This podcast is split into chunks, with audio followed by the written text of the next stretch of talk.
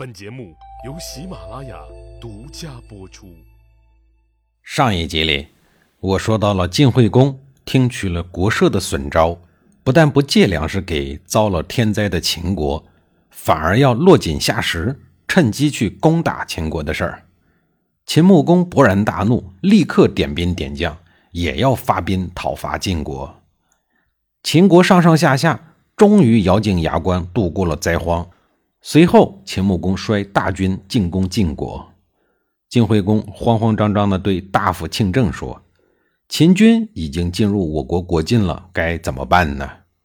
庆政说：“秦国曾经护送大王您回国继位，大王您却违背各地的诺言。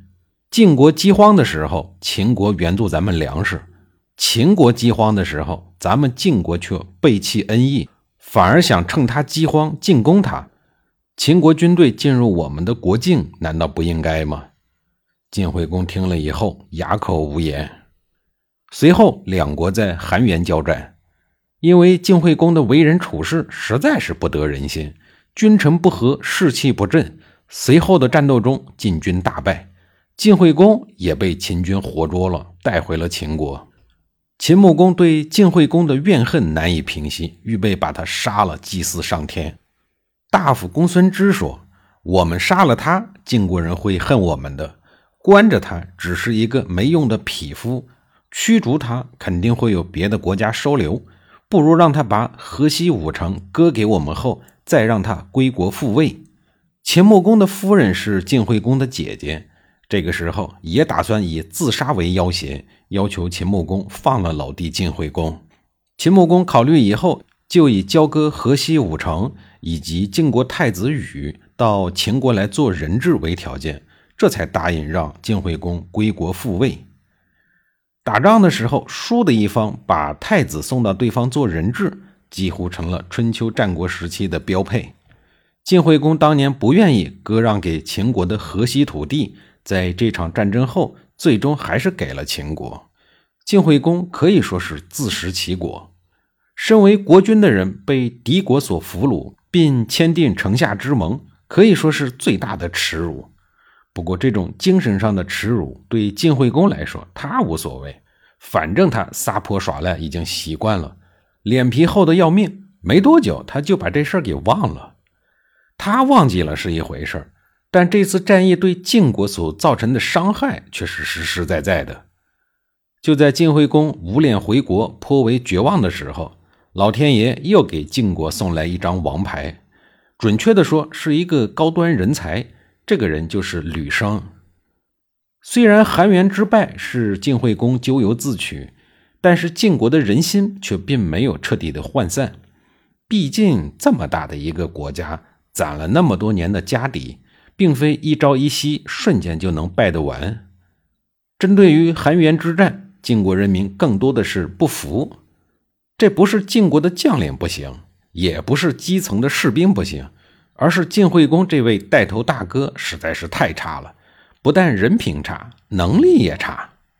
颇有正义感的大夫吕生深知晋国的人心，他对晋惠公的使者西启说：“让他以晋惠公的名义先到国内传话，召集国内群臣，以国君的名义赏赐他们，并告知国民。”寡人即便回国，也已经给社稷蒙羞，请各位通过占卜来决定如何辅佐太子姬羽吧。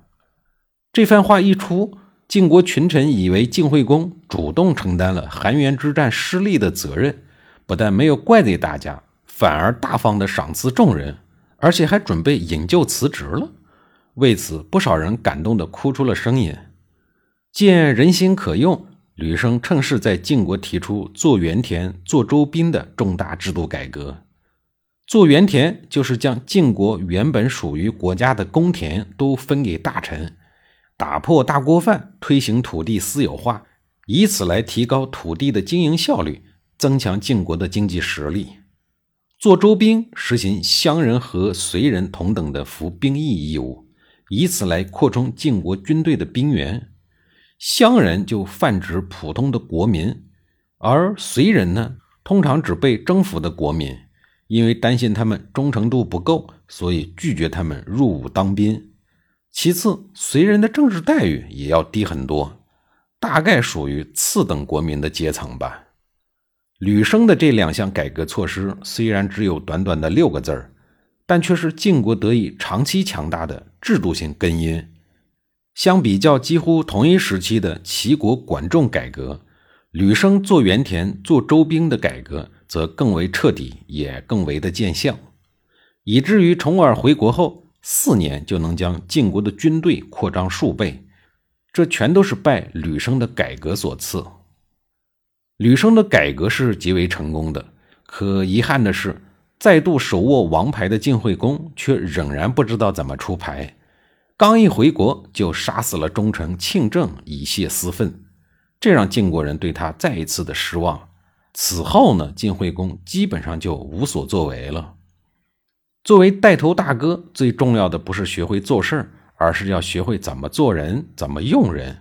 恰恰晋惠公最缺乏的就是如何用人。他轻信佞臣，排斥其他大臣的忠勇之言，甚至不惜多次的背信弃义，杀戮忠良，最终让他失去了晋国的人心。人心一失，晋惠公手里的牌再好，都没法在牌局中取胜了。所以说，晋惠公十四年的执政生涯，就是将一手好牌持续打烂的生涯。晋惠公的政治活动。主要是围绕着国君的宝座，为取得和维护权力，可以说是不顾一切。他道义上的失败，使晋国始终处于失道寡助的地位，不能与其他大国争衡。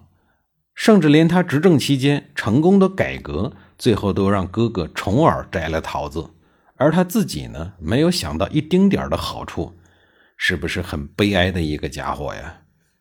公元前六三七年，晋惠公去世了。在秦国当人质的太子羽知道以后，化妆成羊皮贩子，连夜搭了一个夜班船，从秦国逃回了晋国。正好赶上了葬礼，他作为太子的身份，于是毫无争议地当上了国君，视为晋怀公。太子羽当时在秦国的身份是人质，按说人质都是失去人身自由的。凭什么能够顺利逃回国内，还能当国君呢？这就得说一说那个年代做人质的事情。那个年代做人质，不是说把你关在小黑屋里吃糠咽菜，完全失去人身自由，独自过着孤苦凄凉的生活。那个时候的人质实际上是一种高级软禁。首先，衣食住行的标准就很高；其次呢，还很有可能会给你配一个老婆。老婆的背景通常还都是对方王室的女子，您这么一听，是不是觉得人质的待遇也很不错呀？南方的楚国楚考烈王在做太子的时候，也被他爹送到了秦国做人质，秦王就把女儿嫁给了他，还生了个儿子叫昌平君，还是一个忠贞爱国的末代楚王。羽是一个生僻字，有禁锢、监狱的意思。太子羽的这个名字很有意思，他妹妹的名字则更有意思。当初太子与他爹晋惠公逃难的时候，先是跑到了梁国，梁国国君把女儿嫁给了他，生了一男一女。国君给这俩外孙子算命，得出的结论是：男孩将来要当臣子，女孩将来要做妾。于是给男孩取名叫禹，女孩取名叫妾。要说这古人给孩子起名字，真是不敢多想啊。下一集里，我继续给您讲一讲太子羽的事儿。